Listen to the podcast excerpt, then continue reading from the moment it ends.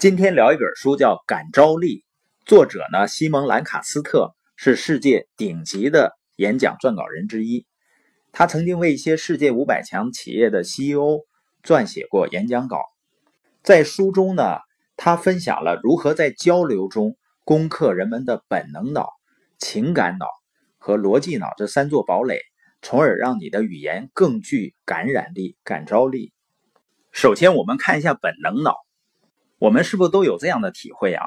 当你见到一个人的时候，还没等对方说话，你的内心呢已经对他有了一些判断。比如呢，他是不是重要的，是不是值得信赖的？当然，这个判断不一定准确，但是呢，整个过程中是没有意识的干预，完全是出于直觉和本能。所以，要想赢得本能脑，就要在第一眼。营造信任的感觉，或者在交流的过程中赢得信任。那一个人怎么样才能让别人相信呢？赢得别人相信的最重要的是你自己先得相信，因为人们能够捕捉到你的感觉，或者说呢，你的自我感觉会影响到别人对你的感觉。一个人是很难去把自己都不相信的东西去传递出去，让别人相信的。所以，一个人你对你要做的一件事情的价值有足够的认知，信心有足够的坚定的时候，你就能够影响别人。而很多人不愿意在自己所做的事情上，在信心上去做投资，所以呢，往往就会劳而无功。那你要想建立对某一个领域的信心，实际上就是要多听、多看、多了解，最重要的是。和这个领域里面有信心的人在一起，在任何领域里，那些成功的领导人，他们都会有强大的信心，同时他会把他的体验感染给周围的人。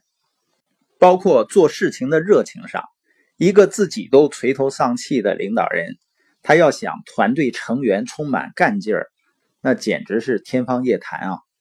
同样呢，自己从来都不看书的父母。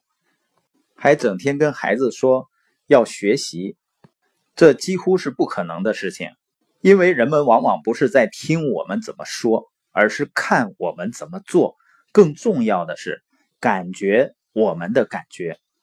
而一个团队的领导人，也只有你自己身体力行，你所倡导的策略，并且卓有成效的时候，你的指导才会真正有效果。这是赢得本能脑的第一个重要的事情，就是自己必须先相信。第二点呢，就是注意呼吸，因为一个人呼吸的节奏和你想传达的情绪是密切相关的。